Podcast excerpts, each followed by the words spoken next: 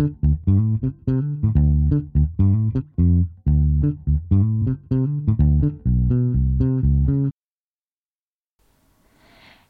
willkommen zu einer weiteren Folge unseres Lehrerbüro-Podcast.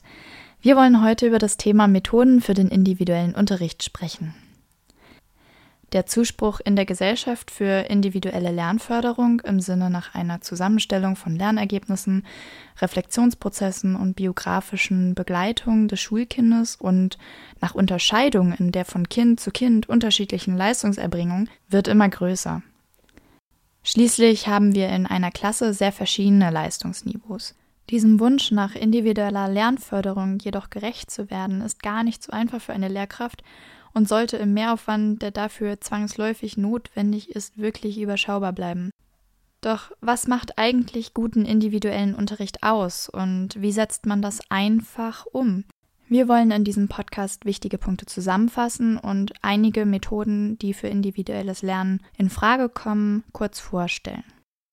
Aus der wissenschaftlichen Perspektive ist individuelle Förderung nicht auf eine bestimmte Personengruppe zugeschnitten, also zum Beispiel auf Kinder mit diagnostiziertem Förderbedarf, sondern vielmehr geht es um die Förderung jedes einzelnen Individuums im Unterricht und darum, dem unterschiedlichen Leistungsniveau gerecht zu werden.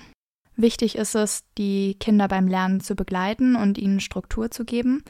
Und die Lehrkraft sollte den Kindern Strategien und Lösungswege aufzeigen, um sie mehr und mehr zu befähigen, Verantwortung für ihr eigenes Lernen zu übernehmen. Und in dem Maße, in dem das dann gelingt, kann dann die Unterstützung beim individuellen Lernen immer weiter ausgeblendet werden. Anfangs kann es also sein, dass Sie als Lehrkraft mehr gefordert sind, aber langfristig werden auch Sie davon profitieren, wenn die Schülerinnen selbstständiger und in ihrem eigenen Tempo arbeiten.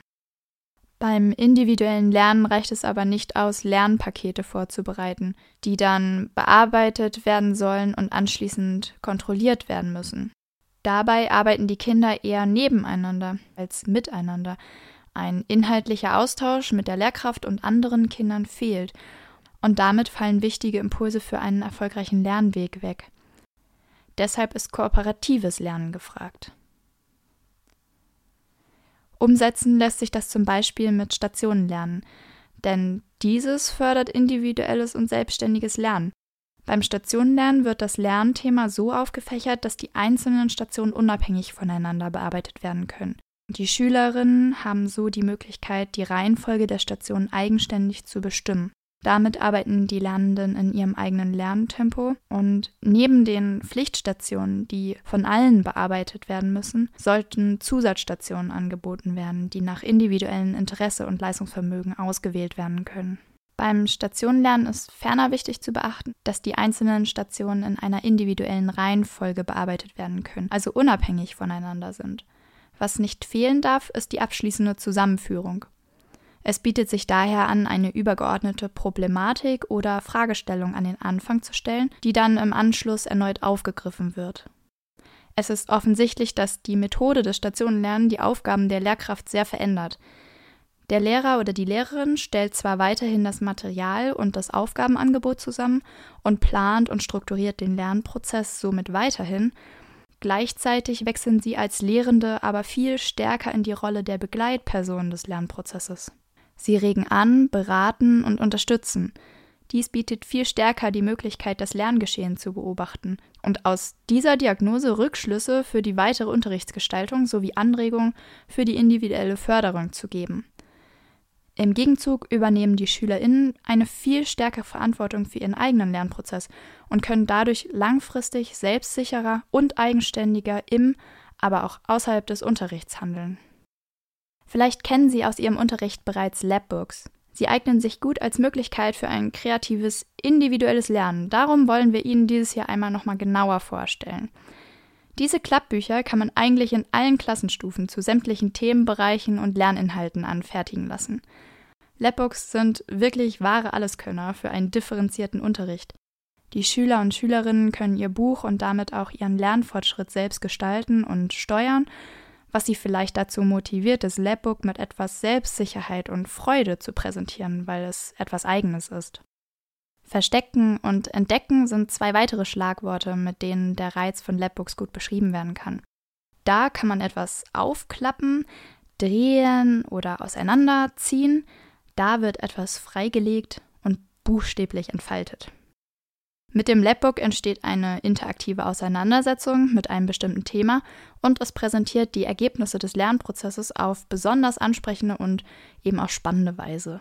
Das Labbook kann nämlich von den Kindern neben der rein visuellen Komponente auch mit Elementen zum Fühlen, Riechen, Hören oder gar Schmecken gestaltet werden was bei der Präsentation und beim Wiederansehen durch die verschiedenen Sinne für die Eigentümer oder die anderen Kinder mit einem stärkeren Reiz verbunden sein kann und dadurch das Gelernte auf neuronaler Ebene noch besser hängen bleibt. Auf unserer Website des Lehrerbüros finden Sie viele Vorlagen für Labbooks zu ganz unterschiedlichen Themen. Einen Link dazu finden Sie wie immer in den Show Notes. Eng verwandt mit den Labbooks sind die Portfolios.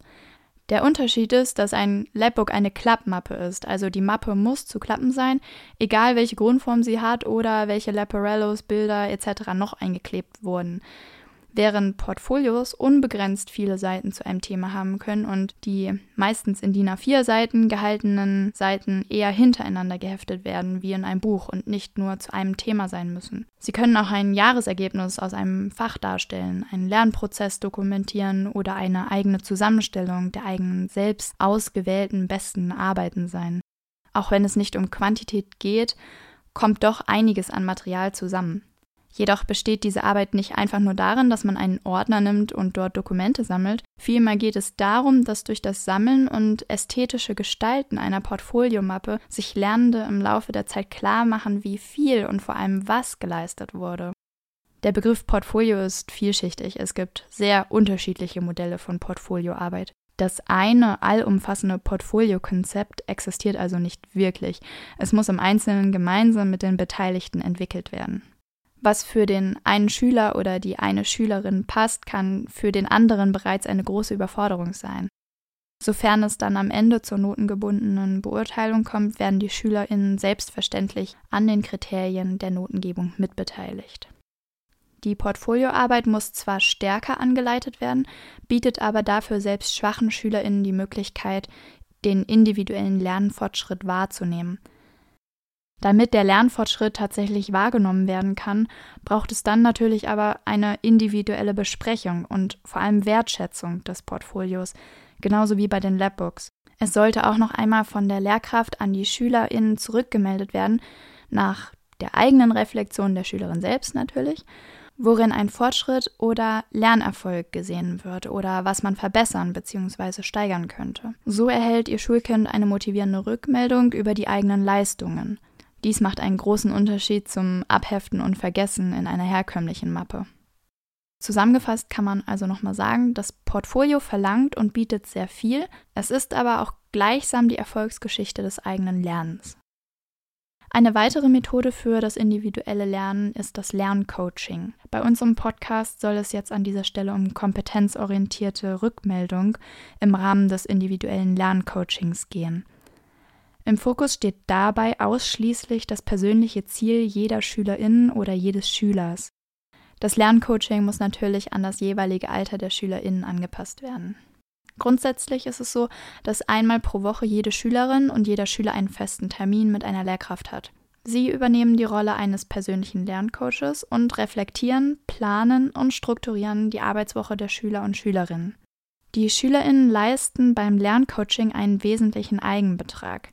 Zu jedem Termin müssen nämlich bestimmte Themen vorbereitet sein. Dafür können Sie einen Vordruck in verschiedenen Schwierigkeitsstufen vorbereiten. Mit dem Vordruck machen sich Ihre SchülerInnen vor jedem Termin Gedanken über ihre Erfolge, ihre Arbeitsweise und über mögliche Stolpersteine in der vergangenen Arbeitswoche. Und gemeinsam legen Sie dann die Ziele für die nächste Woche fest und notieren diese.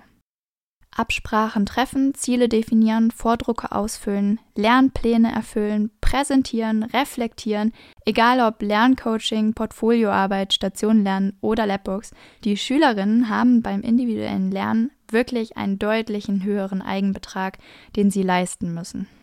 Es bleibt also festzuhalten, dass es das pädagogische Allheilmittel für individuelles Lernen gar nicht gibt es gibt nicht das eine Konzept, das wir nur einsetzen und damit wären alle SchülerInnen individuell abgeholt. Trotzdem zeigt sich immer wieder, dass SchülerInnen beim individuellen Lernen mehr Erfolgserlebnisse haben und dass das dafür sorgt, dass sie motivierter sind.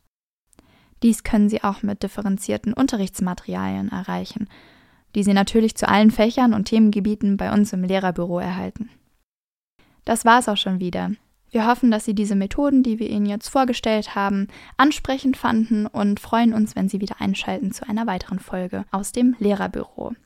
Diese Ausgabe wurde gesprochen von Rebecca Klischka mit einem Text von Insa Peters. Bis zum nächsten Mal, Ihr Lehrerbüro-Team.